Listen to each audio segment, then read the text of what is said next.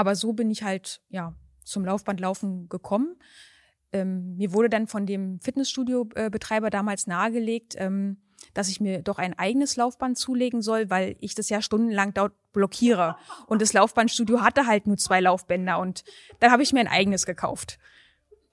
Und dann hatte ich es zu Hause und dann bin ich doch mehr auf dem Laufband gelaufen.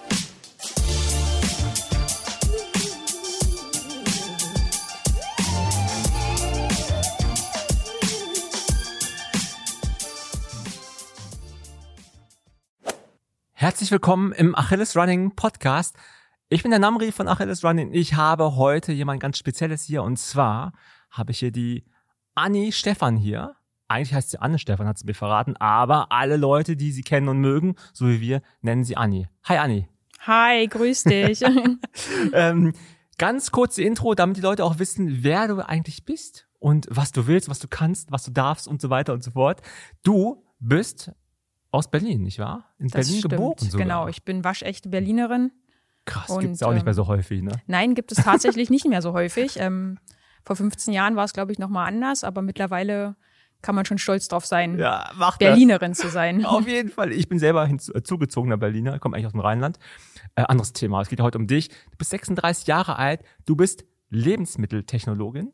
Das stimmt. Und, aufgepasst, staatlich geprüfte Desinfektoren. Genau, seit einem Jahr darf ich mich so nennen, ja, nach einer Weiterbildung. Ja. Also klingt auf jeden Fall äh, sehr interessant, wenn wir auch noch drüber sprechen, wahrscheinlich. Viel wichtiger wird sicherlich sein, was du denn mit dem Laufen am Hut hast. Du bist aktuell amtierende Weltrekordlerin im Laufbandlaufen. Und zwar nicht fünf Kilometer, nicht 50 Kilometer, sondern 100 fucking Kilometer auf dem Laufband. Der Weltrekord. Das Crazy. stimmt. Wenn ich das so aus deinem Mund höre, ist es für mich immer noch selber absolut unglaublich. Ähm, aber es ist wahr. Ja, genau, das ist auch mit der Grund, warum du heute hier bist, um uns auch zu erzählen, wie es dazu gekommen ist, wie es ergangen ist, was als nächstes vielleicht auch kommt. Aber bevor wir da rein, ähm, reingehen, habe ich wie immer ein paar A-B-Fragen vorbereitet. Diesmal sind es zwölf Stück. Und es sind so einfache Fragen wie äh, Cola oder Fanta und du entscheidest dich für eine der beiden Möglichkeiten und ja, dann gucken wir einfach mal, wo die Reise hinführt, um dich mal so ein bisschen oberflächlich erstmal kennenzulernen, um dann tiefer in die jeweiligen Themen auch einzurutschen. Okay, bist du ready? I'm ready. Okay. Dusch. Kaffee oder Tee? Kaffee. Oh, das stimmt, man riecht ihn ja sogar. Du hast ja eben noch eingezogen hier. Berlin oder München? Berlin. Okay. Tiefkühlpizza oder Backmischung? Backmischung. Oha. Schoko, Schokolade oder was ist das? So russischer Zopfkuchen oder was ist da dein ähm, Favorite? Irgendwas mit Quark ist gar nicht schlecht. Okay, geil. Mhm. Introvertiert oder extrovertiert? Auf jeden Fall introvertiert. Florian Neuschwander oder Eliot Kipchoge? Florian Neuschwander. Lange laufen oder lange schlafen? Lange laufen. Regen oder Kälte? Kälte. Start oder Ziel? Ziel. Erinnerungen oder Träume? Träume. Ultra oder Marathon? Ultra. Drei Stück noch. Straße oder Laufband? Straße. Sein oder haben? Sein. Und die letzte Frage, Berge oder das Meer? Berge. Okay, cool. Warum die Berge und nicht das Meer? Ähm, warum die Berge? Also ich habe eine Zeit lang in München gelebt und äh, fand es dort faszinierend, äh, diese ja, Berge vor der Haustür zu haben, weil es einfach landschaftlich doch was ganz anderes als die Ebene. Also es ist ähm, einfach vielfältiger. Ähm, von der Natur her wunderschön und man hat halt nicht so den Fernblick, sondern ja, schaut halt auf eine unebene Landschaft. Ich finde das mhm. ähm, schöner als die Ferne. Bist du auch viel gelaufen da in München, in den Bergen? Ähm, man kann eigentlich sagen, dass ich in München so richtig mit dem Ultralaufen angefangen ah, habe. Okay. Genau, ich bin vorher schon gelaufen, aber in München hat ähm, meine Ultramarathon ja, Zeit begonnen. Genau. Okay, das heißt, äh, lass uns mal kurz zurückhüpfen, überhaupt an den Anfang. Meine, meine, eine meiner ersten Fragen, die ich gerne stelle, ist, wie kommst du zum Laufen, beziehungsweise wie ist deine Beziehung zum Sport allgemein? Nimm uns also, mal ein Stück mit. Da muss ich tatsächlich relativ weit ausholen. Ja, ähm, mach das. Meine ganze Familie ist unheimlich sportlich. Ähm, ich hatte das Glück oder wie auch immer bei meinen Großeltern groß zu werden. Beide waren in der Disziplin Leichtathletik ähm, Leistungssportler. Okay. Und mein, also ich sage immer so schön, dass der Sandkasten oder die Weitsprunggrube mein Sandkasten war. und ähm, ich bin mit sechs Jahren bereits im Sportverein gewesen, habe dort Volleyball gespielt ähm, bis zum 20. Lebensjahr. Und ähm, beim Volleyball war es so, also Laufen hat sich immer auf die Erwärmung. Also es war nur die Erwärmung eigentlich gewesen. Und ähm, dieser Klassiker, lauf mal hier drei Runden. Gelaufen mal drei Runden, mach dich mal ein bisschen warm und dann ne? geht's los. Was ja alle lieben. Ne? Genau. und ähm, dann kam es zu einer Situation, dass ich mit meinem Vater in Potsdam ähm, auf einer Messe war, wo es einen Stand gab vom ähm, Potsdam Marathon und zwar 2006 war das. Da warst du wie alt? Da war ich 21, nee, 20 war ich noch. Es war kurz vor meinem 21. Lebensjahr. Okay, du warst noch mit Laufen, hattest noch nicht viel am Hut. Überhaupt nicht. Wie okay. gesagt, bis auf das Einlaufen, die drei Runden, hatte ich mit Laufen über absolut nichts am Hut. Aber ich habe da gesagt, irgendwann laufe ich mal einen Marathon. Und Wie auf der Messe hast du gesagt, du willst einen Marathon laufen? Genau. Okay, weil du vor dem Stand standest. Meinst du, genau. Marathon, ich bin hier, ich laufe Marathon. Ja, ich habe gesagt. Okay, ich scheint logisch, ne?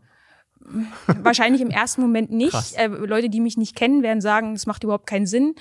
Leute, die mich kennen, werden sagen, ah, typisch Anni, die setzt sich ein Ziel und dann zieht sie das auch durch. Und ähm, mein Vater hat damals ja etwas wahrscheinlich auch unüberlegt gesagt, ach du und Marathon, niemals. Oh. Genau. Trigger. Das, aber der Trigger überhaupt, ich bin dahin und habe mich angemeldet und bin drei Wochen später Marathon gelaufen. Und habe es auch geschafft. Also die Zeit ist zwar, naja, ja, die Zeit war auch zweitrangig sicherlich. Ich meine, ich finde es mega krass. Du hast also drei Wochen lang dich vorbereitet, in Anführungsstrichen, und bist dann einfach mal den Marathon überhaupt gelaufen. Genau. Das empfehlen wir natürlich niemandem, ne? Ist ja auch klar. Ist ja Auf jeden Fall, das würde ich gar keinen empfehlen. ähm, man darf natürlich nicht vergessen, also ich hat, war zu dem Zeit sportlich schon aktiv. Ja. Es ist nicht so, dass ich aus dem Kaltstart heraus gestartet bin.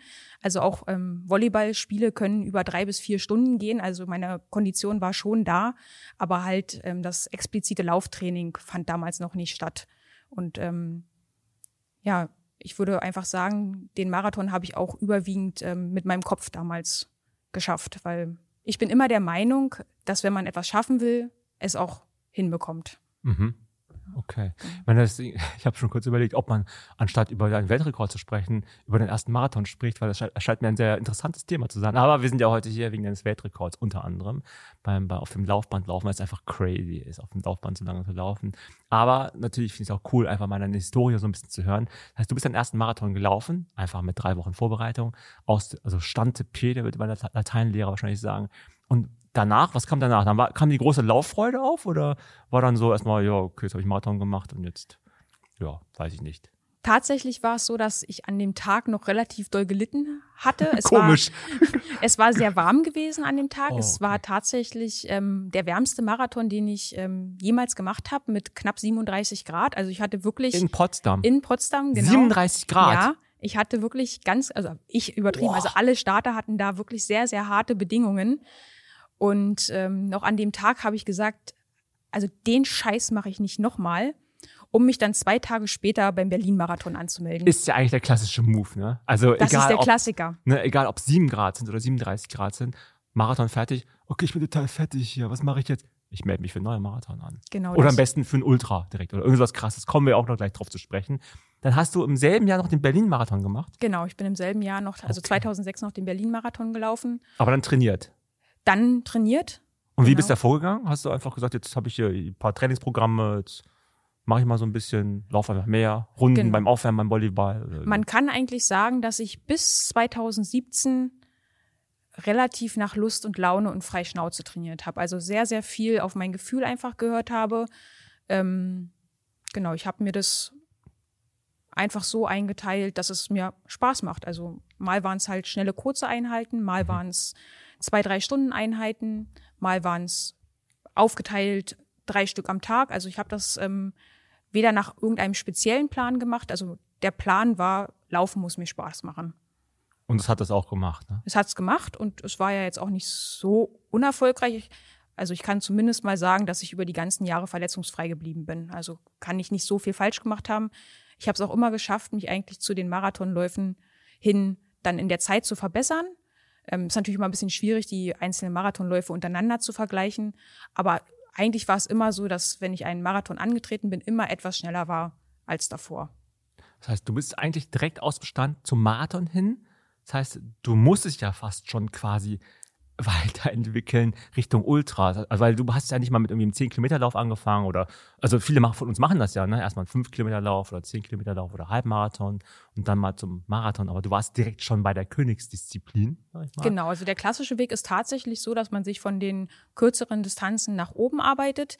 Bei mir war es schon immer so, dass ich ein Ausdauertyp war. Also das habe ich beim okay. Volleyball auch schon gemerkt, dass ich, desto länger das Spiel gedauert hat, desto besser wurde ich. Ich gehe immer noch davon aus, dass es sehr, sehr viel mit meiner mentalen Fitness zusammenhängt. Und ähm, bist du dafür wenigstens eine schlechte Sprinterin? Ich glaube schon. Das Kuriose ist, ich glaube, ich sprinte die letzten 200 Meter bei einem Marathon genauso schnell, als wenn ich so sprinten würde. Also ja, ich bin, glaube ich, eine sehr, sehr schlechte Sprinterin. War nicht böse gemeint, aber das ist ja eine Beobachtung, die man immer wieder hat, ne? Dass die Menschen, die halt wirklich diese schnellen Muskeln, die sie mal haben, die haben halt nicht diese Ausdauer. Und andersrum ist halt auch genauso, dass Menschen, du, du hast es echt gut zusammengefasst. Am Ende des Marathons bist du wahrscheinlich nicht viel schneller als wie im Sprint. Das geht mir übrigens auch genauso, ne? Also es ist mhm. äh, krass. Das heißt, du bist einen Marathon gelaufen, du bist dann mehrere Marathons gelaufen, du bist, glaube ich, sehr viele Marathons gelaufen. Ich habe in deiner Bio nicht entnehmen können, wie viele das waren. Das heißt, es müssen Dutzende gewesen sein vermute ich mal. Und also dann, ich kann dir auch keine Zahl sagen, wow, weil ich irgendwann okay. aufgehört habe zu zählen. Aber du hast Medaillen zu Hause bestimmt, ne? Ja, auch wenn man mich jetzt vielleicht dafür schlagen würde, aber selbst da habe ich auch nicht alle aufgehoben, weil es wären einfach zu viele. Okay. Also man kriegt ja mittlerweile für jeden Lauf eine Medaille und man muss natürlich auch so sagen, es blieb bei mir nicht bei den Marathonläufen. Ich bin natürlich dann schon irgendwann dann mal auch auf kürzere Distanzen ähm, gegangen und ich bin aber also eigentlich jedes Wochenende bei irgendeinem Lauf aktiv gewesen. Und es sind einfach so viele Medaillen, die man dann bekommt, dass man sich irgendwann dann auch mal von welchen trennt. Also ich habe mit Sicherheit noch 50 zu Hause, aber bei den 50 ist es auch so, die bedeuten mir was. Also ich kann diesen Lauf immer mit irgendeiner Erinnerung wirklich in Verbindung bringen. Entweder mit einer Bestzeit oder mit einem ganz, ganz tollen Erlebnis oder mit einer schönen Landschaft oder sowas. Weißt du sogar noch, äh, mit welchen Schuhen du welchen Marathon gelaufen bist? Tatsächlich weiß ich sogar das noch. ja. ja. Ich habe jetzt einfach nur von mir wieder mal auf dich, auf andere geschlossen. Ich, bei dir habe ich genau, habe ich schon gefühlt, dass es so sein könnte. Wenn du schon so Details kennst, dann ist es wirklich auch interessant, mhm. einfach sowas noch Revue passieren zu lassen. Ich bin halt nur drei Marathons gelaufen, ne? aber ich weiß natürlich, okay, bei drei Stück, ne? aber bei 50 Stück, bei 50 Medaillen, die du hast, ja, und noch eigentlich viel mehr ungezählten Wettkämpfen, wird man nicht erwarten, dass man weiß, welchen Schuh du gelaufen bist. Aber das finde ich irgendwie, also mich amüsiert das, weil ich sehr gerne über Laufschuh rede. Das heißt, das könnte eigentlich auch ein anderer Podcast sein. Das heißt, jetzt haben wir schon zwei andere Podcast-Themen für die nächsten Male. Äh, wir haben ähm, aber heute, wie gesagt, den Weltrekord Lauf auf dem Laufbahn, auf den kommen wir jetzt auch noch gleich. Aber wir gehen noch, wir wühlen noch ein bisschen in der Vergangenheit, die äh, uns dann hoffentlich eine logische, eine logische Erklärung gibt, wie es dazu gekommen ist mit deinem Weltrekord. Du warst dann äh, aus Berlin nach München gezogen, hast du gesagt, und bist in München dann zum Ultra gekommen. Das heißt, wie kam denn dieser Step? Also war das jetzt wegen München und der Umgebung oder hast du was nach Neuem gesucht, nachdem du schon so oft Marathon gelaufen bist? Also ich habe in meinem Training festgestellt, ähm, dass wenn man schneller werden möchte, ähm, also bestimmte Trainingsformen annehmen muss, die anstrengend sind. Also sprich, man macht Intervalltraining, man kombiniert ähm, schnelle Phasen mit wieder langen ausdauernden Phasen und die sind halt auf Dauer wirklich anstrengend. Und ähm, ich habe gemerkt, dass es für mich nicht so anstrengend ist, wenn ich einfach stundenlang das gleiche Tempo laufe.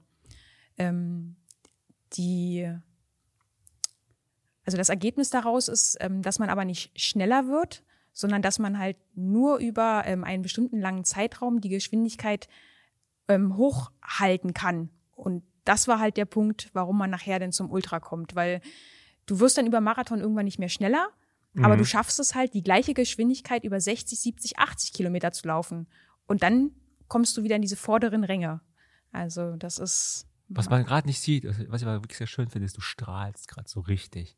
Ich merke so richtig, du erinnerst dich, glaube ich, an diese Momente, wo du diese langen Läufe gemacht hast und die, die, die wirklich, da strahlt dir die Freude aus dem Gesicht. Das finde ich mega krass, weil bei mir eher der Gedanke da ist, oh Mann, das stimmt. Also ich kann das nachvollziehen, was du sagst, aber es muss ja schmerzhaft sein. Oder war das bei dir nicht schmerzhaft? Also jetzt anstatt 42,195 Kilometern zum Beispiel mal 70 Kilometer zu laufen. Nein, tatsächlich war es nicht schmerzhaft. Also es ist vielleicht schwierig nachzuvollziehen, aber ich bewege mich die gesamten 70 Kilometer in dem Fall in meiner Comfortzone. Das ist also sprich eine Geschwindigkeit, die ich mit Verpflegung eigentlich unendlich lange laufen könnte. Und deshalb, wow. das macht einfach nur Spaß. Also natürlich kommen irgendwann mal ein paar körperliche Wehwehchen, ähm, eine Blase am Zeh oder man scheuert sich irgendwas auf. Aber im Grunde tut's nicht weh. Es ist nicht anstrengend für mich in dem Moment. Das heißt, du hörst auf deinen Körper, wenn ich das richtig verstanden habe. Du guckst nicht auf deinen Puls, oder beziehungsweise du, du, guck, du hast deine Pulsuhr an, sehe ich gerade. Mhm. Guckst du da drauf oder fühlst du wirklich in dich hinein, wo deine Comfort Zone ist? Also tatsächlich ist mein Trainingsplan pulsorientiert ausgelegt, aber dadurch, dass ich ja knapp 15 Jahre nach Gefühl gelaufen bin, ohne Trainingsplan, kann ich meinen Körper so gut einschätzen, dass wenn ich laufe, ich dir genau sagen kann, wie hoch mein Puls gerade ist, ohne auf die Pulsuhr zu gucken. Also anhand der, wie ich schniefe, wie ich äh, atme, wie tief ich, ähm, ja, wie es gerade weh tut, kann ich dir sagen, jetzt ist der Puls nicht mehr in meiner Comfortzone oder er liegt jetzt äh, zehn Schläge darunter. Also ich kann meinen Körper einfach unheimlich gut einschätzen, ohne Vitalfunktion auf einer Uhr ablesen zu müssen. Ich kann dir auch ziemlich genau sagen, wie schnell ich in dem Moment bin. Also das ist, das ist, man entwickelt ein Gefühl dafür mit der Zeit. Und hattest du das Gefühl, dass du beim Ultralaufen im Vergleich zum Marathon, ohne es direkt vergleichen zu wollen, irgendwie, sag ich mal, mehr angekommen bist? Also hast du dich da wohler gefühlt beim sehr langen Laufen als beim Marathon? Also ich habe mich auf jeden Fall wohler gefühlt, weil die Grundgeschwindigkeit ähm, niedriger war als beim Marathonlaufen. Sprich, der Puls ist nicht so hoch gegangen. Man konnte viel mehr von seiner Umgebung dadurch aufnehmen, weil es halt einfach nicht so anstrengend war. Und ähm, man konnte dadurch einfach länger laufen. Also wenn der Puls auf Dauer nicht ganz so hoch ist wie beim Marathon oder beim Halbmarathon auch, das ist ja noch schlimmer, dann da muss richtig ja, Gas geben. Von genau, man, an, ja. man kriegt viel mehr mit. Also es, es tut einfach nicht so weh. Hm, also. Hm. Das heißt, da warst du in München, da warst du wahrscheinlich auch in den Bergen viel unterwegs. Ne? Das heißt, du bist auch Trail gelaufen. Du bist ja nicht jetzt nur Ultra im Sinne von oder, oder liege ich jetzt falsch? Liegst du, hast du auch Berge gemacht? Frage ich mal so rum. Ähm, ich musste Berge zwangsläufig machen. Okay. Ich würde sie nicht unbedingt als Trail bezeichnen, weil es teilweise natürlich auch ähm, bergige Wege waren, die einfach drei Meter breit waren. Also für mich ist Trail immer so, so ein ganz, ganz dünner Pfad. Also und Single verwachsen, Trail, genau, mit okay. Wurzeln und so. Das hatte ich ähm, im, im Großraum München nicht unbedingt. Es war sehr wellig gewesen. Also okay. ähm, bergig würde ich es auch noch nicht nennen. Aber im Vergleich zu Berlin war es natürlich sehr bergig. Daran merkt man aber auch schon, dass du schon so eine krasse Sportlerin bist, weil natürlich, was du gerade beschrieben hast, auch wenn der Weg drei Meter breit ist, wenn er halt abseits des äh, normalen äh, gepflasterten Wegs ist, ist es halt Trail. Ne? Also sozusagen, bist halt sozusagen Offroad, äh, wird ja auch mittlerweile sehr weit gefasst. So, ich glaube auch aus marketingtechnischer Sicht, weiß ich, ist aber egal. Man, man ist einfach halt nicht mehr auf einem kontrollierten Weg unterwegs und du bist halt auch mal ne, mehr Höhenmeter hoch und runter ähm, unterwegs. Das ist auf jeden Fall auch äh, spannend. Du hast auch eben davon gesprochen, ne, Berge und Meer, dass die Berge halt einfach eine Abwechslung bieten. Dass auf du halt Fall. nicht immer diesen selben äh, sag mal, Weg da äh, äh, vor dir hast. Das heißt, das ist das Stichwort, das mir da einfällt, ist Langeweile an der Stelle. Ähm, fandest du es auch besser, also in den Bergen zu laufen, weil es halt weniger langweilig war oder hat das damit gar nichts zu tun gehabt? Es hatte für mich, es hat für mich überhaupt nichts zu tun. Mir ist eigentlich nie langweilig beim Laufen. Es liegt daran, dass ich nach relativ kurzer Zeit in diesen Art Flow-Zustand komme, wie man ihn ähm, so schön nennt in, im Bereich, in mhm. dem Bereich. Ähm, ich denke mit Sicherheit beim Laufen über irgendwas nach. Ich kann mich aber danach nicht mehr dran erinnern. Also solange ich in meiner Comfortzone bin, Genau, überhaupt nicht. Also das, ich laufe dann meine Zeit, meine Kilometer darunter, sei es drei Stunden. Und die drei Stunden, die gehen so schnell vorbei. Und mit Sicherheit werde ich in den drei Stunden über sämtliche Dinge nachgedacht haben. Ich kann mich so gut wie nicht daran erinnern. Erinnern kann ich mich immer nur, wenn es mir schwer fällt. Weil ich dann oh meistens auf, darauf achte, was tut mir gerade weh. und so. Und dann denkst du, ah, das Knie zwickt, im Rücken zwickt's. Dann ist es aber so, dann bin ich nicht in meiner Comfortzone. Und sobald ich in meiner Comfortzone bin, bin ich in dem Flow-Zustand drinne und dann laufe ich einfach nur. Das heißt, wenn du zu schnell bist, dann läufst du einfach langsamer. Genau. Ganz einfach. Und wenn du, wenn du dich natürlich verletzt fühlst, dann hörst du auf zu laufen. Es kommt ganz selten vor, muss ich sagen. Also es ist wirklich so, man nimmt dann ein bisschen Tempo raus und dann geht der Puls runter und dann ist man wieder in seiner Comfortzone. Okay. Ich glaube, das ist eine wichtige Lektion für uns alle, dass man einfach auf seinen Körper hören sollte beim Laufen. Und natürlich muss man manchmal so Spitzen setzen, um halt sich zu verbessern, wenn, wenn man das machen möchte. Ne? Ist ja auch eine Frage von, was für Ziele man hat. Aber ähm, wenn man halt auf seinen Körper hören kann und sich auch traut, auf seinen Körper zu hören, ne? das tun ja auch nicht viele von uns oder ma manchmal nicht, dann ähm, kann das ja auch einfach nur helfen an der Stelle. So, jetzt warst du ja echt viel ultramäßig unterwegs. Also Trail oder nicht Trail war ja auch noch da am Start. Was war dann der nächste Schritt für dich? Also wie, wie kam dann der Step Richtung Laufband? Gibt es da, gibt's da eine Connection zu überhaupt? Zum Laufbandlaufen bin ich in München gekommen, eigentlich nur aus der Tatsache heraus, dass wir im Winter verdammt viel Schnee hatten. Der Klassiker. Ich hatte es vermutet, aber ich wollte es von dir hören. Genau, also es gab wirklich noch damals eine Phase zwischen 2008 und äh, 2015, wo ich in München gewohnt habe, wo wir, ich sag mal, ab November mit 30, 40 Zentimeter Schnee hm. und da gibt's halt keinen Räumdienst. So, und wenn man da nicht im Tiefschnee laufen will, dann hat man sich entweder Langlaufschuhe untergeschnallt, äh, das war nicht so meine Disziplin, oder man ist halt ins Fitnessstudio gegangen und ist aufs Laufband gegangen. Und da habe ich meine ersten Erfahrungen mit dem Laufband gemacht.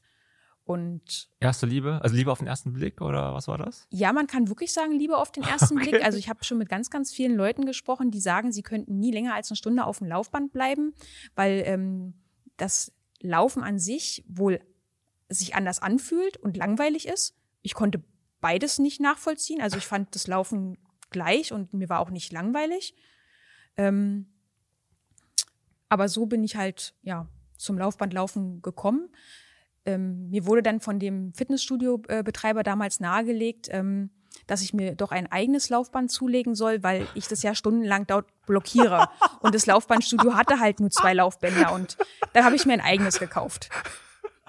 Und dann hatte ich zu Hause. Und dann bin ich doch mehr auf dem Laufband gelaufen. Ich stelle mir gerade diese Szene vor, wie du noch vielleicht auf dem Laufband sogar bist und der Besitzer des Fitnessstudios angenervt zu dir hinkommt. Ja, Anni, du bist hier immer jetzt auf dem Laufband. Kannst du mal aufhören? So ungefähr. Ich mache jetzt einen Spaß, ne? Aber ich kann es mir richtig vorstellen, wenn du da stundenlang drauf warst und äh, im Fitnessstudio ist es ja auch häufig so, jetzt kommen wir nochmal zurück zu dem Punkt von vorhin, dass ja ganz häufig auch einfach ein Mittel zum Zweck. Es hat zum Aufwärmen gedacht für ganz viele. Ne? Also viele wärmen sich da auf und danach werden Gewichte gestemmt. So habe ich es auch schon mal selber gesehen, habe ich auch schon mal selber versucht.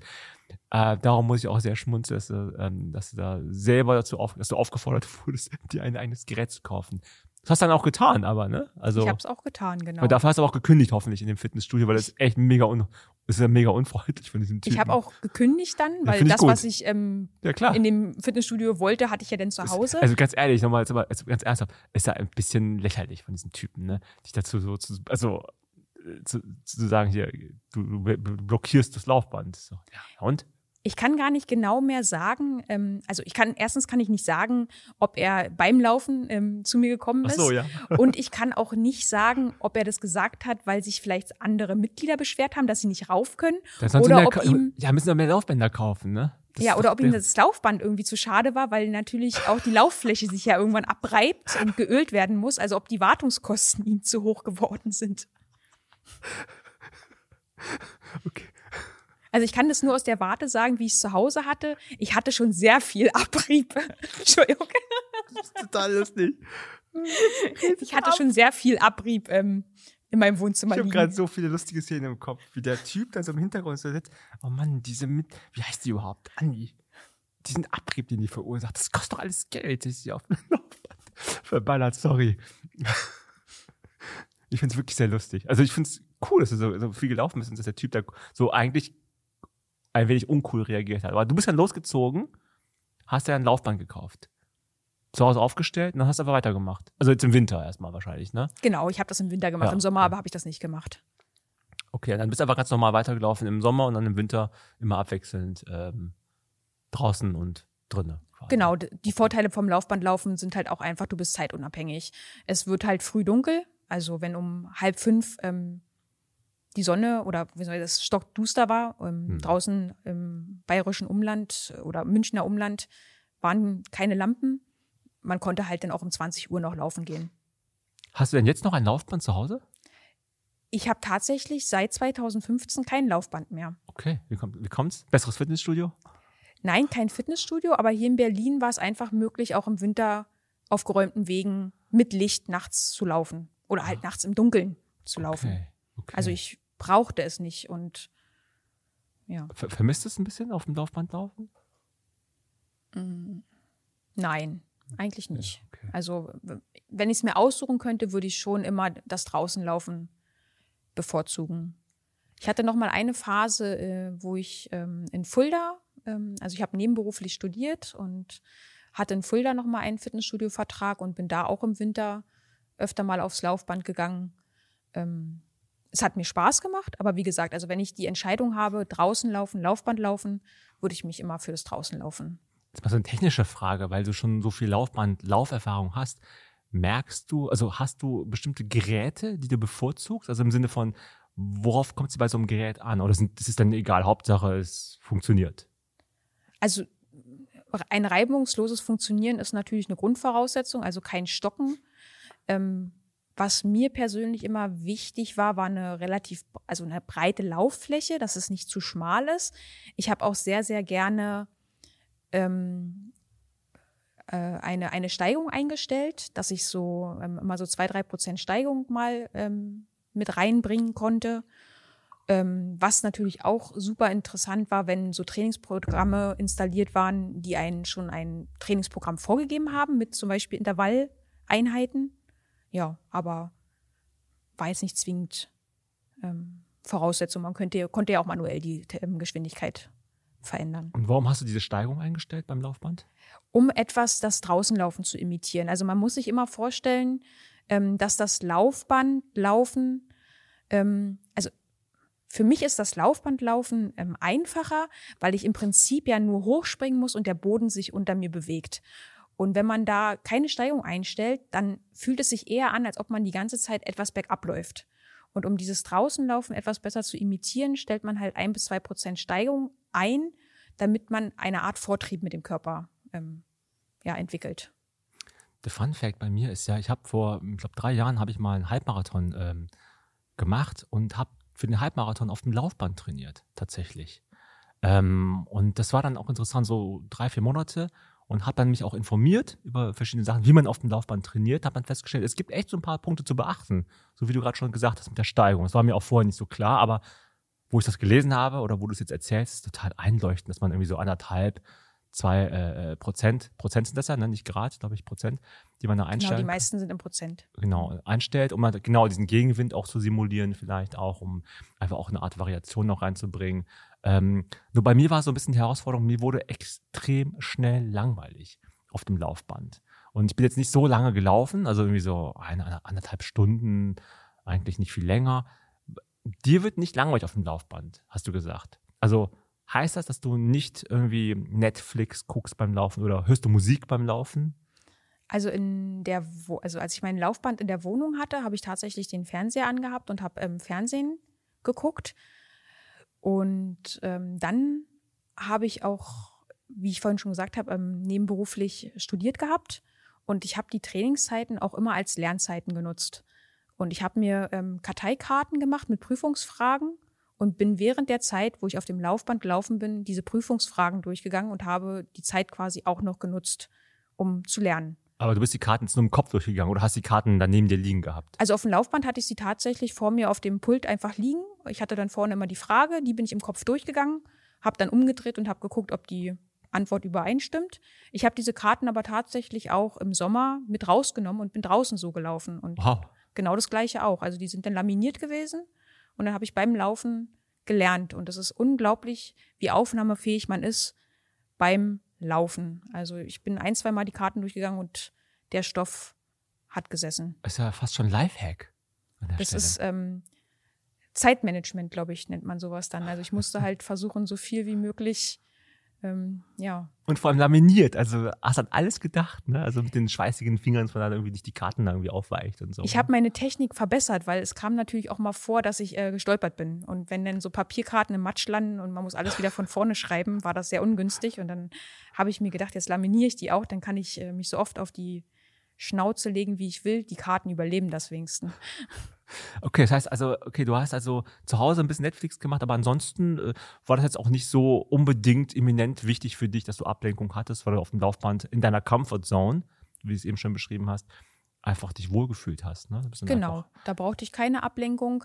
Ich muss auch ganz ehrlich sagen, gerade noch in der Phase, wo ich noch im Fitnessstudio auf dem Laufband war, hat mich einfach nur motiviert, wenn Leute zu mir gekommen sind und gesagt haben, du bist ja immer noch auf dem Laufband. Ja, ja. Also das ist ja so wie eine Art Bestätigung und dann denkt man sich, na jetzt erst recht, jetzt mache ich noch eine Stunde. Oder du bist drauf und jemand anders steigt neben dir aufs Laufband und die Person steigt irgendwann ab und du bist noch ganz chefig hier, bleibst drauf, nächste Person, nächster, nächster und du bleibst einfach drauf, ne? Genau. Das sind so Sachen, die, die motivieren mich. Ja. Das ist ja immer so. Beim Basketball war das immer so, diejenigen, die getroffen haben, durften weiterspielen.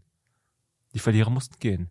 So ein bisschen klingt das auch, ne? Du bist dann einfach als, sozusagen als Gewinnerin, in Anführungsstrichen, immer draufgeblieben, schön weiter und die anderen haben halt auch so, durften auch eine Nebenrolle spielen und haben mal weitergemacht. Irgendwann haben sie sich verabschiedet und noch einmal in eine Richtung gewungen. Interpretiere ich einfach jetzt mal so ja, Stelle. Aber ne? doch, das kann man. Ja, aber das heißt, so du hast daraus aus Power gezogen dann, ne? Ja. Cool.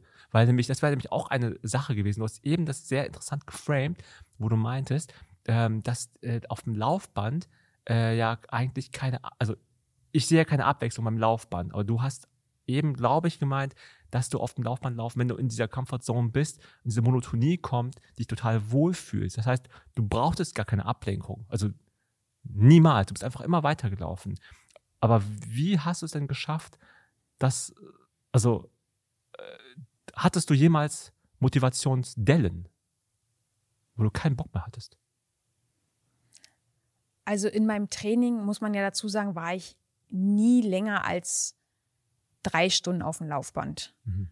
Und ähm, das waren immer Zeiten gewesen, die ich so mit meinem Flow-Zustand ähm, gut überbrücken konnte. Und wenn es dann irgendwann schwierig wurde, dann bin ich halt einfach abgestiegen. Das ist ja das Schöne am Laufbandlaufen. Man ist dann nicht irgendwo in der Walachei, man kann absteigen und man ist halt zu Hause. Und ähm, jetzt explizit für die 100 Kilometer, das waren natürlich ähm, Längenbereiche, da ist man schon mal an Phasen gestoßen, wo, wo es wirklich schwierig war. Und da ist es so, dass man mental einfach sich vorher darauf einstellt, dass es einfach Phasen gibt, die schwierig sind. Und man im Vorhinein sich schon ja so Motivationsaspekte sucht oder, oder Anreize sucht. Um Zum genau Beispiel, was hast du da gehabt? Ähm, ich habe mir auch da wieder Karteikarten gemacht, ähm, sogenanntes Ressourcen-ABC, ähm, wo ich mir für jeden Buchstaben des Alphabets ein Codewort äh, vorher festgelegt habe, zu dem ich eine Geschichte habe. Und ich habe dann meine Betreuer, die vor Ort waren, gebeten, mir dann immer alle 15 Minuten so eine Karte hinzuhängen, wo ich dieses Codewort gelesen habe. Und dann habe ich über dieses, dieses Ereignis nachgedacht. Und schwupps waren 15 Minuten schon wieder rum. Ah, ja, und wieder ich so brauche das natürlich zum Anfang nicht, weil die ersten zwei, drei Stunden laufen locker. Ja. Dann hat man halt diese zwei, drei Phasen zwischendurch, wo es äh, schwierig wird. Da, dort helfen einem dann so Geschichten, vor allem wenn sie lustig sind. Und ich sag mal so, die letzte ein, zwei Stunden geht das dann auch nicht mehr, weil dann wird es wirklich anstrengend. Und da konzentriert man sich auf ganz banale Dinge. Einatmung, Ausatmung, wie setze ich den Fuß auf, lass die Arme locker, Schulter runter. Also wirklich, also Basics beim Laufen. Und dann geht die Zeit vorbei. Mit den Geschichten, das finde ich mega cool. Also ähm, bei mir kenne ich so die Story, dass man irgendwie, dass ich manchmal anfange, Sachen zu rechnen. Also es ist eine andere Art von Beschäftigung im Moment, weil ich dann irgendwie sozusagen nicht über Vergangenes nachdenke, was eigentlich viel angenehmer und viel schlauer ist, finde ich. Ich rechne eigentlich stupide. Mach dann irgendwie, ich mache dann irgendwie so 118 mal 380. Weil dann bin ich sehr lange beschäftigt, weil ich müde bin und versuche im Kopf halt auszurechnen, wie das ist und merke, schwupps, halber Kilometer wäre weg. Na, so ein bisschen. Ist, aber ich finde es aber viel schöner, über positive Geschichten nachzudenken, über Ereignisse. Darum ist es ein cooler, ein cooler Tipp eigentlich von dir. Jetzt haben wir ja schon ein bisschen über den, über den Weltrekord ähm, und über den erfolgreichen Weltrekordversuch geredet. Also du hast dann diese Lauferfahrung auf dem Laufband gesammelt, ne? Okay, das, das, aber das machen ja viele von uns. Du läufst, okay, du bist sehr viel länger gelaufen als die meisten von uns, aber es ist noch ein großer Step hin zu 100 Kilometer Weltrekord laufen. Wie kann denn da dieser, dieser Zusammenhang äh, zustande, dass du das gedacht hast, ich mache das jetzt mal? Nachdem ich 2015 dann wieder zurückgekommen bin, nach, nach, nachdem ich 2015 wieder zurückgekommen ähm, bin auf, von, äh, aus München nach Berlin, bin ich tatsächlich sechs Jahre lang überhaupt nicht auf dem Laufband gewesen. Okay, Also ich hab- überhaupt nicht. Nein, überhaupt nicht. Ich, Okay. Wie gesagt, in Berlin ähm, waren einfach die Möglichkeiten da gewesen, dass man draußen trainieren konnte. Ähm, es kam dann dazu, dass ich äh, 2019 eine ähm, Überlastungsfraktur im Becken hatte, die mich erst mal sieben Monate ja überhaupt nichts haben machen lassen können, also wirklich gar keinen Sport. Also Du ging- lagst einfach flach. ich lag einfach flach, genau. Der, der Knochen musste halt erst wieder komplett verwachsen. Ich habe ähm, Weißt du, woher das kam? Also wie das zu diesem das war ein? Übertraining. Also tatsächlich ist Ja. es so, dass ich 2019 einen 100 Kilometer ähm, Wettkampf gelaufen bin und ähm, mir dort ein äh, Ödem ins Becken gelaufen habe und mit Krafttraining Mikrorisse dort entstanden sind und irgendwann kam halt dieser Tag X, wo diese Mikrorisse dann durchgebrochen sind. Also das ähm, sind dann immer Schmerzen, die man als ähm, Ultramarathon oder generell als, als Sportler, ja, ich sag mal, verdrängt, weil man hat natürlich Schmerzen im Training und der Grad zwischen, das sind jetzt Schmerzen, die gehören zum Training dazu und das sind Schmerzen, die sind jetzt anatomisch oder ähm, ähm, krankheitsbedingt, der ist sehr, sehr schmal. Also da muss man auch Einfach ich, gesprochen, so, ist es jetzt schon echter Schmerz oder ist es in Anführungsstrichen nur ein- eine Art Muskelkater? Genau. Oder bilde ich mir das jetzt ein, Ja, weil es gerade ja. schlecht läuft. Ja, also ein bisschen gesagt, Schmerz man- ist halt normal. Also Ja. ein bisschen ne, im Rahmen. Genau, also man merkt ja auch, ich gehe sehr oft über die mentale Schiene. Man kann sich auch sehr, sehr schnell einreden, dass einem etwas wehtut, obwohl es gar nicht so schlimm ist. Genauso kann man sich aber auch einreden, einem geht's gut und einem geht's gar nicht gut. Also das ist ähm, Jetzt äh, frage ich mal ein bisschen pro provo provoka provokant, kann man vielleicht sagen. Hast du dich hinterher geärgert darüber, dass du das nicht gehört hast in dir? Weil du hast eben davon gesprochen, dass du viel auf deinen Körper gehört hast oder hören kannst. Aber das ist ja irgendwie an dir dann sozusagen, ja, ich will nicht sagen vorbeigegangen, aber da hast du halt dann offensichtlich zu, zu viel gemacht, also deinem Körper zu viel zugemutet. Und ja, die Frage ist wirklich, hast du dich darüber geärgert, über dich selber? geärgert habe ich mich nicht. Ich würde auch gar nicht unbedingt sagen, dass ich meinem Körper zu viel zugemutet habe. Was ich definitiv vernachlässigt habe, waren die Regenerationszeiten. Ah ja, okay. Ja, also die, ähm, ich würde gar nicht sagen, dass das die, die, der Trainingsumfang ähm, kontraproduktiv war, Mhm. sondern ich habe einfach äh, die Pausenzeiten nicht richtig eingehalten, die mir vorgegeben waren, weil ich immer der Meinung war, Pausen sind was für Nicht-Sportler. Also ich hatte immer das Gefühl, ich regeneriere so gut, dass ich diese Pausen nicht brauche. Und genau die braucht der Körper aber. Und deshalb darüber ärgere ich mich. Ja, also dass ich nicht ähm, ja, einfach auch mal hab die Beine baumeln lassen, wenn halt im Trainingsplan stand, heute ist Pause, dann habe ich das halt nicht gemacht, weil ich habe mich ja gut gefühlt. Also warum soll ich Pause machen? Mhm. Aber der Körper braucht das.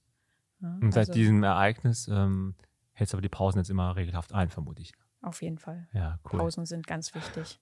Ja, also auch für den Kopf wieder. Ja, auf jeden Fall. Nicht nur für den Körper. Das heißt, dann hast du dann äh, dieses wirklich sehr schrecklich, also Be Beckenbruch hast du gesagt? Genau, also ich habe mir das Kreuzbein gebrochen Krass, ja. Mhm, und Dann warst du aber wieder nach einer sehr langen Zeit, ne, muss ja, wie lange hat es gedauert? ähm, ich mach, war eh, also ich bin insgesamt sieben Monate ähm, ohne Sport. Okay. Ja. Und wie bist du dann wieder zurückgekommen? Weil dann kann man ja auch nicht einfach mehr wieder so Gas geben. Man muss ja so ganz langsam sich wieder ranrobben. Genau, also ich hatte das Gefühl, ich fange von null wieder an. Krass, natürlich ja. ist die Ausdauer nicht komplett weg, aber das Tempo ist natürlich komplett weg. Also es war überhaupt kein Problem für mich, eine Stunde zu laufen.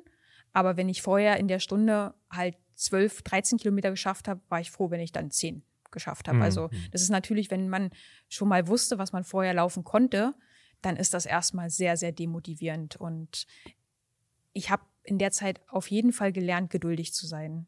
Also Step by Step. Ich habe ähm, ja den Trainingsplan verfolgt und dann aber auch relativ schnell gemerkt, dass es besser wird. Also die, die Geschwindigkeit wurde schneller, der Puls ging wieder runter, dieses Comfort Zone Laufen hat wieder öfter eingesetzt und wenn es halt nicht anstrengend ist und man Training machen kann, dann trainiert man natürlich auch wieder gerne.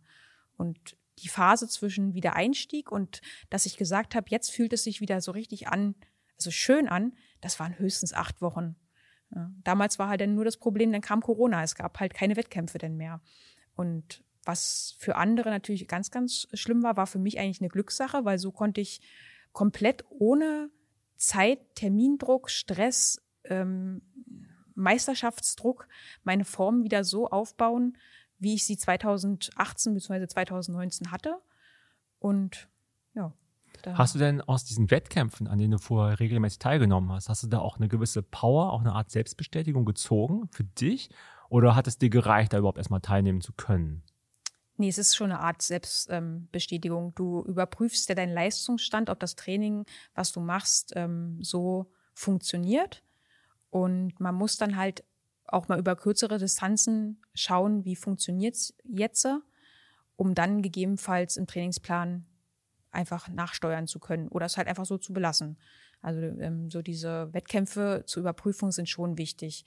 Ähm, auch dieses, ähm, diese äh, Konkurrenz, die man hat. Also wenn man im Training auch mal Intervalle läuft, dann läuft man die ja für sich. Und wenn man im Wettkampf aber vor einem eine Frau sieht und man will die haben, dann da kann man auf einmal Energie freisetzen. Das schafft man alleine nicht, wenn man Intervalle läuft. Also das ist, das spornt so an, sich an jemanden ranzusaugen.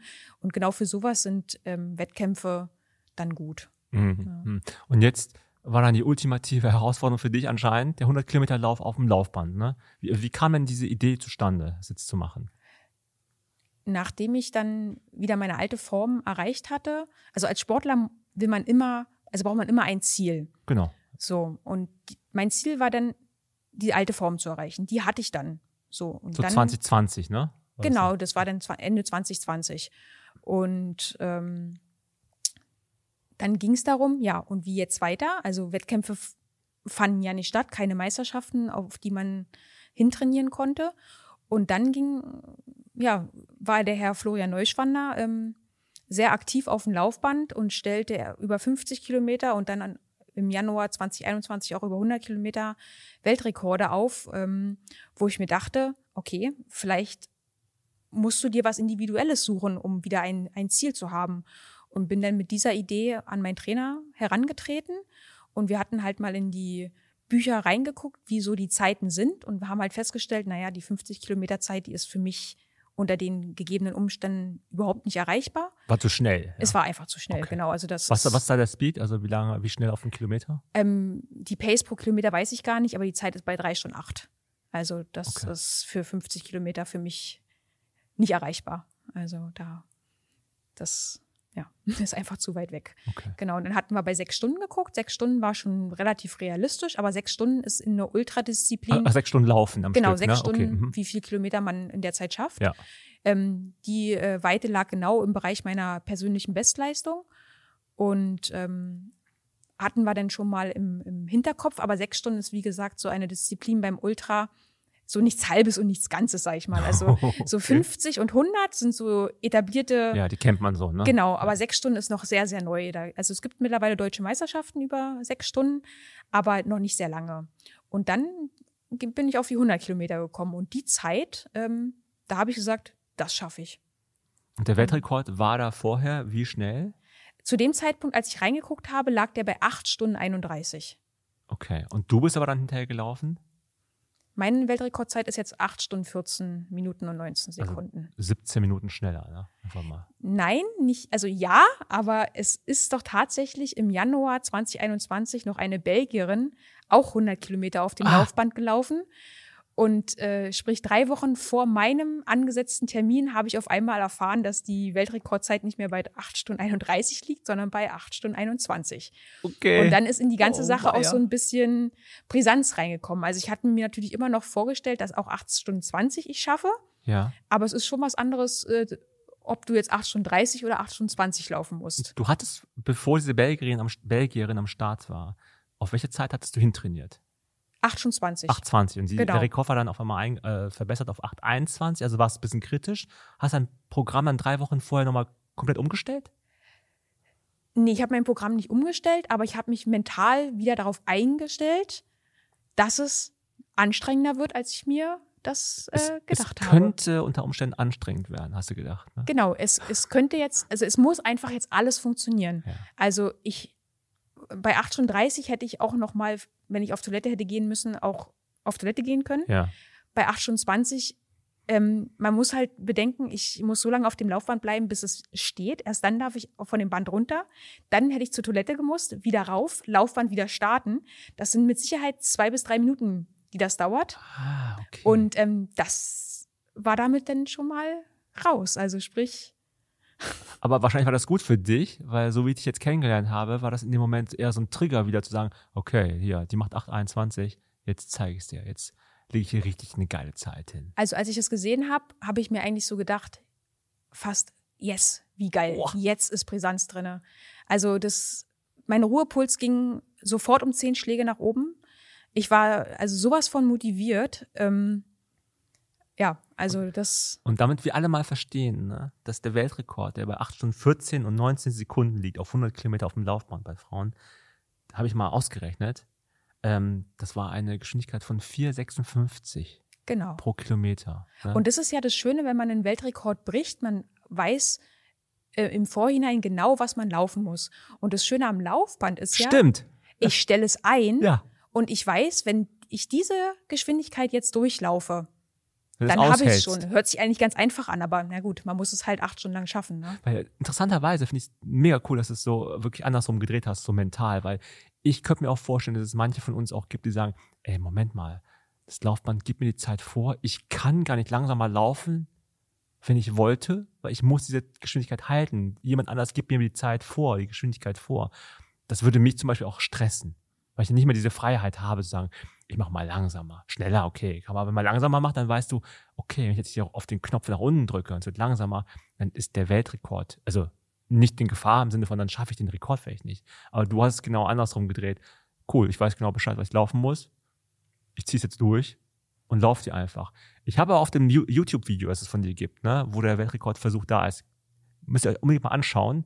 Ähm, einfach Andi Stefan eingeben, 100 Kilometer Weltrekord Laufband. Ich glaube, Laufpartner heißt der Genau, die Account. das- Laufpartnerkanal. ne, äh, wo du auch mit, wo du auch trainierst. Ähm, da habe ich, da gibt es ja so eine Zusammenfassung, die ist so sieben, acht Minuten lang, glaube ich. Da habe ich nicht gesehen, dass du was anderes machst als Laufen. Das heißt, du hast da keine Musik gehört, du hast da keine, du hast diese Karteikarten ge gehabt, hast du eben gesagt, ne? Das, das sieht man nicht in dem Video, das war jetzt interessant, dass du davon erzählt hast. Aber ansonsten gab es nichts. Ne? Es gab noch den Trainer neben dir, der dich wahrscheinlich ab und zu mal angefeuert hat. Genau, Aber- also Corona-bedingt durften in dem Raum nicht so viele Leute Ja. ähm, anwesend sein. Wir haben den ähm, Rekord ja angemeldet bei den ähm, Rekordbüchern. Da muss man bestimmte Also Guinness Buch oder Guinness okay. und Record Holders und ähm, die Records of Alternative Records ja, oder Okay. und ähm, da muss man bestimmte Anforderungen erfüllen. Unter anderem müssen Kampfrichter vor Ort sein. Die kamen ähm, in meinem Fall vom Berliner Leichtathletikverband und haben sich alle halbe Stunde abgelöst und mussten halt wirklich, also die sieht man auf diesem Video die ganze Zeit neben mir. Eine von diesen beiden Personen war nie mehr als zwei Meter von mir entfernt, um genau zu gucken, was mache ich da. Läuft sie noch? Lau- Laufen erstens, ich durfte mich auch nicht an dem Laufband festhalten. Ah, okay. Alles ja. so eine Sachen. Okay. Genau. Ähm, was äh, erlaubt war, ist, dass der Trainer mir ähm, Essen und Trinken reichen durfte, aber selbst da sind wir auf Nummer sicher gegangen und haben das auf einem Tisch nebenan deponiert und ich habe dann ähm, mich selbst versorgt, einfach nur sicherheitshalber, damit man nachher nicht sagen kann, ich hätte ähm, Unterstützung gehabt oder Hilfe dadurch. Ähm, war in dem Moment aber auch nicht schlimm, weil wir das ähm, auch bei den äh, Freiluftwettkämpfen immer trainieren. Also die Eigenverpflegung ist ja eigentlich gang und gäbe. Und sonst war nur noch der medizinische Leiter von dem Sportmedizinischen Zentrum im Olympiapark da und dann mein Moderator und der Kameramann. Genau. Hast du jemals gedacht, während des Laufs, dass du es nicht schaffen wirst?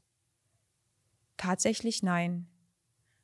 Also mir war immer klar, dass ich, ähm, dass ich das schaffe. Ja. Krass. Ich, das Einzige, ähm, wo ich aber tatsächlich erst im Nachhinein drüber nachgedacht habe, weil mein Trainer das gesagt hat, er hatte Angst gehabt, dass dieses Laufband das nicht überlebt. Ah, okay. Ja, oder ein Technisch. Stromausfall. Also genau, dass Ja. es irgendein technisches Problem gibt. Ähm, von, von meiner Leistung ähm, oder von meinem Trainingszustand, den ich zu dem Zeitpunkt hatte, war mir klar, dass ich das schaffe. Also Mhm. wenn ich nicht von diesem Ding falle oder halt ein, ein technisches Problem habe, dann schaffe ich das. War da auch eine Steigung eigentlich eingestellt? Ähm, in dem Fall nicht, äh, muss bei den Weltrekordversuchen nicht sein. Also Ah, okay. dieses Laufband, was ich dort benutzt habe, wird eigentlich für trainingsdiagnostische Zwecke ähm, verwendet. Dort wird eine Steigung eingestellt. Alle aufgestellten ähm, Rekorde sind aber mit, mit keiner Steigung erlaufen. Und deshalb musste ich auch keine Steigung einstellen. Und wahrscheinlich muss das irgendwie auch noch geprüft werden, das Gerät. Ne? genau, Also das haben wir am Tag vorher gemacht. Das wurde kalibriert. Okay, okay. Dort wurde dann die Lauflänge äh, ähm, vermessen und dann äh, mussten wir eine spezielle Umdrehungsanzahl ähm, ablaufen und dann gucken, ob das Gemessene mit der Anzeige übereinstimmt. Das haben wir einen Tag vorher gemacht, auch mit der Überwachung von den ähm, Schiedsrichtern, damit das alles ja, Hand und Fuß hat. Und jetzt hast du zwar gesagt, dass du nie daran gezweifelt hast, dass du es schaffen würdest. Aber hattest du denn Punkte, wo du nicht mehr konntest? Also, wo du einfach zwischendrin bei Kilometer, weiß nicht, 70 auf einmal gesagt hast, okay, that's it. Ich, ich bin kaputt. Oder war wirklich, lief es einfach? Also an dem Tag lief es richtig gut. Ähm, was die Sache oder den ganzen ähm, Weltrekordversuch etwas ähm, brisant gemacht hat, war die war Corona. Man muss es so sagen. Es stand nämlich noch drei Tage vorher überhaupt nicht zu 100 Prozent fest, dass wir das machen konnten, weil es immer noch ähm, Probleme gab. Ähm, dürfen wir überhaupt mit der Anzahl der Leute in diesen Raum rein, weil der hatte nur eine bestimmte Quadratmeteranzahl. Die Leute, die vor Ort waren, die brauchte ich einfach. Ähm, und ich habe erst am Donnerstagmorgen erfahren, dass dieser Weltrekordversuch zwei Tage später überhaupt stattfinden kann. Und das war eigentlich für mich das psychisch Schlimmste, weil du musst eine Art Spannungskurve aufbauen und weißt noch nicht mal, ob, also ob du deine Power, die du die ganze über Wochen angesammelt hast, in zwei Tagen dann aufs Band bringen kannst. Und ähm, als dann feststand, wir können das machen, das war schon mal eine enorme Erleichterung. Und dann an dem Tag, ich habe ähm, den diese acht Stunden habe ich mir aufgeteilt. Also ich habe viele mentale Techniken an dem Tag ähm, angewendet, unter anderem die Karteikarten, aber auch eine Einteilung wie eine Art Arbeitstag. Ich habe gesagt, ich bin jetzt acht ja Stunden, ne? arbeiten. Genau, habe ich aber auch gedacht, Genau. acht Stunden. ne? Das ist ja wie meine Und Arbeit. dann habe ich immer überlegt, wir haben um 9 Uhr gestartet. Was hast, machst du auf Arbeit um 9 Uhr? Was machst du um 11 Uhr? Jetzt bist du gerade beim Mittag. Ablage. Jetzt trinkst du gerade einen Kaffee. So, und sowas war es halt bis 17.15 Uhr und jetzt war klar, 17.15 Uhr ist Feierabend, dann bist du zu Hause. Das war so eine zweite mentale ähm, Technik, die ich angewendet habe. Und eine dritte war noch gewesen, ich habe ja relativ viele ähm, Trainingsrunden, die ich so laufe. Und dann war es so, wenn vier Stunden vorbei waren, wusste ich, aha, meine Trainingsrunde über Teltow-Kanal Zehlendorf ist genau vier Stunden. Und dann bin ich diese Runde immer in Gedanken abgelaufen und habe gesagt, oh, jetzt hast du die Runde wieder erledigt. So, gut, wie geht's jetzt weiter? Und so bin ich halt, ja, sind diese Stunden einfach vergangen. Der große Knackpunkt kam dann bei Kilometer, naja, so 75, sage ich mal, weil ich bin vorher im Training nicht weiter gelaufen. Und dann kam 25 Kilometer, was man im Training nicht trainiert. Also man läuft ja nie im Vorhinein einmal diese komplette ähm, äh, Weite. Und ja, dann wurde es hart. Also dann muss man wirklich sagen, dann ist man auch irgendwann nicht mehr in seiner Comfortzone. Man weiß, man muss diese Geschwindigkeit halten. Ähm, man bildet sich auf einmal ein, dass da ein Krampf in der Wade sich zusammenbraut, dass der Rücken zwickt. Und dann aber auf einmal sind, sind, ist dann doch schon wieder eine Stunde vorbei. Und ich habe mich dann so gut gefühlt, dass ich dann gesagt habe, ich werde jetzt noch mal ein bisschen schneller. Deshalb bin ich ja letztendlich auch auf diese Durchschnittsgeschwindigkeit von ach, äh, 4 Minuten 56 gekommen, weil ich vorher ja immer auf 4,59 das zu stehen hatte. Und den letzten Kilometer, äh, die letzte Stunde bin ich dann tatsächlich noch mal ja, mit deutlich schneller gelaufen. Das sieht man auch auf dem Laufband, dass dann noch mal ein bisschen mehr Dynamik dabei ist. Hattest du auch Sponsoren? Ich hatte keine Sponsoren. Ich habe alles komplett alleine finanziert. Weil das war mir aufgefallen in der Vorbereitung zu diesem Gespräch heute, weil du hast eben Florian Neuschweiner angesprochen, auch ein Megasportler natürlich, hat ja auch den Weltrekord bei den Männern aber halt bei 100 Kilometer äh, Laufband gemacht und das war ja auch ein, da war ja großes Brimborium drumherum, ne, Tamtam, mit Red Bull und Garmin und ich glaube, also On ist sein, sein Ausrüster, kann man auch hier alles nennen. Ähm, und bei dir habe ich irgendwie dieses Thema irgendwie nicht gesehen. Ich meine, du bist jetzt die Weltrekordhalterin auf derselben Distanz. Und bei dem Mann hast du halt Sponsoren, namhafte Sponsoren, bei dir gar keine. Wie, wie, wie, was, was denkst du denn dabei? Ich meine, das ist, das ist doch frappierend. Hm, ich glaube, es liegt ähm, zum einen daran, dass ich, äh, was die Publicity be betrifft, nicht so ähm, ja meine Arme einfach ausstrecke und, und ähm, präsent bin äh, in, in Social Media, man muss es so sagen. Ich hatte im Vorhinein einzelne Firmen angeschrieben und von meinem Vorhaben berichtet. Ähm, da kam auch immer, wir wünschen dir viel Erfolg, aber ich glaube, so richtig hat keiner dran geglaubt, dass ich das schaffe, weil man mich vielleicht auch nicht kannte. Also die Leute haben halt nicht mal äh, bei der DUV-Statistik geguckt, oh, die kann ja wirklich ultra laufen, sondern die probiert das jetzt mal, aber naja, eigentlich wird das nichts. Und ich glaube, so, es hat halt einfach keiner dran geglaubt, dass ich das schaffe. Mhm. Genau. Und ich muss aber auch dazu sagen, ähm, Laufen ist mir halt so wichtig, dass ich dann sage, dann mache ich es halt einfach. Also, das ist. Es ehrt dich ja auch, aber ich finde trotzdem halt einfach, das wirft ein sehr komisches Licht, finde ich, auf äh, diese Aktion im Sinne von, bei dem Mann hast du, ja, er ist berühmter als du, ja, Florian Neuschwein, den kennt man halt auch im Zweifel. Also, wenn man in der Laufszene unterwegs ist. Und dich kennt man vielleicht nicht. Aber jetzt bist du eine Hausnummer. Ich meine, jetzt hast du einfach den Weltrekord aufgestellt. Ja, kommen jetzt Sponsoren auf dich zu? Oder wenn du mit den, also versuchst du Sponsoren irgendwie zu finden? Nein, also ist seitdem auch keiner auf mich zugekommen. Ja, es erstaunt mich halt. Ja, wieso also, was ist? Ich hatte sogar ähm, eine Diskussion ähm, via äh, YouTube, dass äh, meine meine Übertragung, also wir hatten ja einen Livestream, der dort die ganzen acht Stunden, 20 Minuten live gestreamt hat und mein Kameramann damals hat äh, die Moderation in, bei YouTube in, in der Kommentarfunktion übernommen und dort musste ich mich zum Beispiel auch rechtfertigen, warum meine Übertragung jetzt nicht so professionell ist wie die von Florian Neuschwander.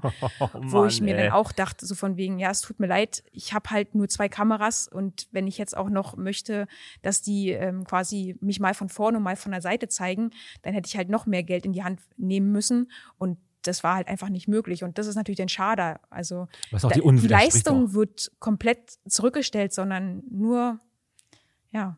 Aber bei, bei so einem Kommentar, ne, das ist auch klar, da spricht ja die totale Unwissenheit. Ne? Dieser Mensch hat offensichtlich noch nie eine Aufnahme gemacht, also schon gar nicht so eine Kameraaufnahme gemacht. Wenn man, wenn man sich damit mal halbwegs beschäftigen würde, weiß man, wie viele Leute da involviert sind. Sogar bei uns, bei einer Podcast-Aufnahme, was relativ einfach ist. Ja? Ist ja nur Audio wir, wir fahren ja auch richtig auf, um ein Studio zu haben, wo alles, ja, wir, wir, sitzen hier auch in einem abgedunkelten Raum, ne, abgesteckt mit den Mikrofonen. Es sind ja auch nicht irgendwelche Mikros, die man hier kurz mal beim hier Saturn um die Ecke kaufen kann, sondern es sind halt wirklich Profi-Mikros.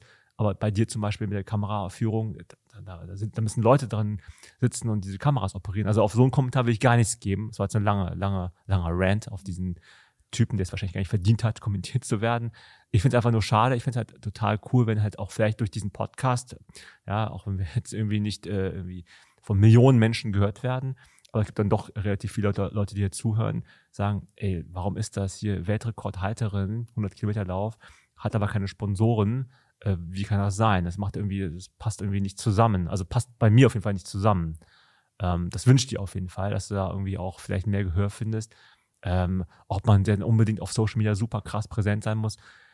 Ja, Vermutung liegt nahe. Ob es jetzt sein muss, weiß ich nicht. Also du hast selber gesagt, du bist jetzt gar nicht so aktiv. Ist das etwas, was du machen möchtest in Zukunft? Also ich glaube, wenn man heutzutage Sponsoren erreichen will, ähm, dann sollte man es sein. Ich bin aber, wie auch deine A-B-Frage vorhin ja schon ähm, gezeigt hat, eher ein introvertierter Typ. Ich ich kann mich nicht so nach außen präsentieren, glaube ich, dass ich medienwirksam bin. Ich tue lieber über meine Leistung, die ich zeige, ähm, Aufmerksamkeit erreichen. Und wenn das natürlich Sponsoren anspricht, die sagen, ich brauche keinen, der jetzt in die Kamera schreit, juhu, hier bin ich, sondern mhm. mit, mit Leistung, mit, mit äh, Zeiten, mit, mit Weiten, mit, also mit Ereignissen einfach Aufmerksamkeit erreicht, dann wäre ich, glaube ich, der richtige Ansprechpartner. Also an all diejenigen, die jetzt zuhören und sagen, okay, ich habe Bock, eine Weltrekordhalterin zu sponsern. Egal mit was, sage ich mal an der Stelle. Am besten natürlich hier mit Laufequipment. Laufband vielleicht. Ne? Also Laufband wäre geil. Ja, Für, mal wieder so ein Zwei Laufband. Laufbänder.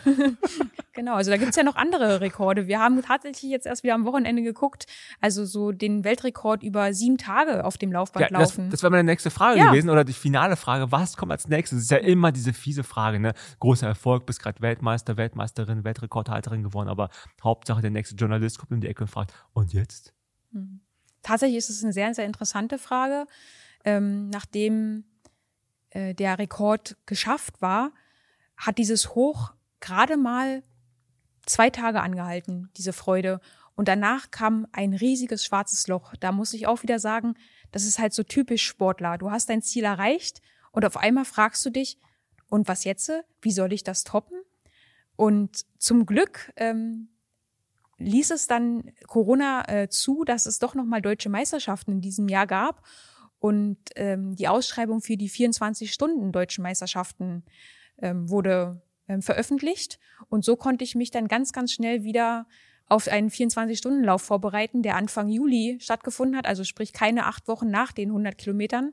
Und dann habe ich einfach gesagt, okay, der 100 Kilometer Weltrekord war jetzt die Vorbereitung für den 24-Stunden-Lauf und schon war das nächste Ziel da. Okay, also hast du hast ja auch schon wieder erreicht, ne? Was, Ich habe es auch schon wieder erreicht. Und tatsächlich ist es da aber so, also in Anführungsstrichen bin ich da nur Dritte geworden, weil ich ähm, doch körperliche Probleme hatte an dem Tag. Das Schöne ist aber, so weiß ich, da ist noch ganz, ganz viel Luft nach oben. Und so war dann nach den 24 Stunden kein Loch da, sondern sofort wieder, arbeite an dir, da ist noch Potenzial. du brauchst diese Herausforderung, ne? Ja. Ich brauche die Herausforderung. Das heißt, dein nächstes genau. Ziel ist, diese 24-Stunden-Geschichte nochmal anzugehen? Also vielleicht nicht unbedingt gleich das, das nächste Ziel, aber auf jeden Fall eins meiner Ziele für die Zukunft. Also dieser, ich bin an dem Tag 215 Kilometer weit gelaufen und ich glaube, dass ich locker nochmal 20 Kilometer draufpacken könnte. Und das wäre, das ist dann ein Ziel. Das ist natürlich nicht das nächste Ziel, aber für 2022 oder 2023 ist das auf jeden Fall ja eins meiner Ziele. Und wenn das kommt oder die Vorbereitung dazu, dann musst du uns versprechen, hier wieder einen Podcast aufzuschlagen und zu erzählen, wie das funktioniert. Gerne. Aber, nur, wenn du wieder so lustige Geschichten hast, wie mit diesem Fitnessstudio-Besitzer, an den ich schon wieder zurückdenken musste. Ach, Also So ihr glaubt funny. gar nicht, äh, was auch diese Vorbereitung auf die 24 Stunden schon für lustige Geschichten gebracht hat. oh, Weil man muss ja auch drüber nachdenken, man läuft, also man muss Zeiten trainieren, die man sonst nicht läuft. Also ja, 24, 24 Stunden, Stunden wieder. genau, bedeutet halt auch nachts laufen. Und ich laufe sonst nie nachts. Also haben wir in der Vorbereitung ganz, ganz viele Nachtläufe gemacht. Und was keucht und fleucht nachts so rum? Wildschweine. So, oh, der und- Klassiker. ja, und am ersten Wochenende hast du halt noch Angst gehabt vor den Wildschweinen. Und ich glaube, am siebten Wochenende warst du schon per Du mit den Best Viechern. Friends, ne? Ja, also die haben sich schon so Das ist die Mutter, ist kein. Problem. Ja, das ist, also du wusstest schon genau, ah, jetzt ist wieder der, ah, jetzt ist wieder der. Und Die sind auch unheimlich Wildschweine. Mir ist auch einmal so ein Wildschwein, so ein kleines Rudel, ich weiß nicht, ob man es Rudel nennt, offiziell, aber ähm, so vorbeigelaufen von mir her und die waren total schnell. ja, Und laut waren sie auch. ja, ja. Also Also das erste Wochenende haben die auch noch gegrunzt und beim letzten Wochenende war schon, also ungelogen, man hätte die wahrscheinlich dann fast aus der Hand füttern können. Oh Ja, die haben sich so an uns gewöhnt und wir an die. Das, ja. Ein kleiner Funfact am, am Rande. Äh, einer der bestlaufendsten Artikel bei achillesrunning.de ist ein Artikel über Wildschweine beim Laufen. Und jeden Herbst packen wir den aus und jedes Jahr finden Leute den gut. Also lest den durch, dann wisst ihr Bescheid. Ja, also vielen Dank, Anni, dass du da warst. Ich finde es äh, sehr interessant, war sehr, es hat mich wirklich sehr gefreut, dich hier kennenzulernen. Und eine Weltrekordhalterin, vielleicht bald eine mehrfache Weltrekordhalterin. Wenn ich jetzt gemein wäre, würde ich sagen, schaffst du eh nicht. Oh, das Oh, triggert wieder. Ouch. Ich ziehe mir Ja, gleich aber- meine Laufschuhe an und genau. los geht's. Neues zurück. Bist ja auch mit Hund hier, dann kann das ja auch bestimmt auch gut vertragen. Ja, wie gesagt, toll, dass du dabei warst. Ich hoffe, es hat dir auch ein wenig gefallen. Und an alle, die draußen, die zugehört haben, ich hoffe, ihr seid auch glücklich da, wo ihr gerade seid, egal ob ihr beim Laufen seid, ob ihr gerade hier, keine Ahnung, beim, beim Abwaschen, das, das mache ich übrigens ganz gerne, ne? Abwaschen und dabei Podcast hören. Ähm, egal wo ihr seid, äh, bleibt sauber, bleibt gesund und ja, ich habe noch zum Schluss wie immer die Möglichkeit für Anni nochmal zu sagen, was bei dir noch so abgeht. Hast du irgendwelche momentanen Projekte am Laufen, die du vielleicht nochmal kurz vorstellen möchtest? Also ganz aktuell läuft natürlich immer noch das Training. Corona-bedingt ist es dieses Jahr so, dass wir noch deutsche Meisterschaften ähm, auf dem Programm haben. Und das nächste große läuferische Ziel ist Anfang November ähm, die 50 Kilometer deutschen Meisterschaften. Ähm, vor allem auch dort den Mannschaftstitel ähm, zu verteidigen. Und danach muss ich wirklich sagen, werde ich mich erstmal in eine kleine Auszeit begeben, weil ich höre ja auf meinen Körper und ähm, werde dann 2022 hoffentlich wieder super erholt, ja, die nächsten Ziele angehen und ja, 240 Kilometer, 24 Stunden. Yes! Wir werden uns das, sehen. Das klingt richtig gut. Bestes Schlusswort. Und euch allen einen schönen Tag und bis zum nächsten Mal. Ciao.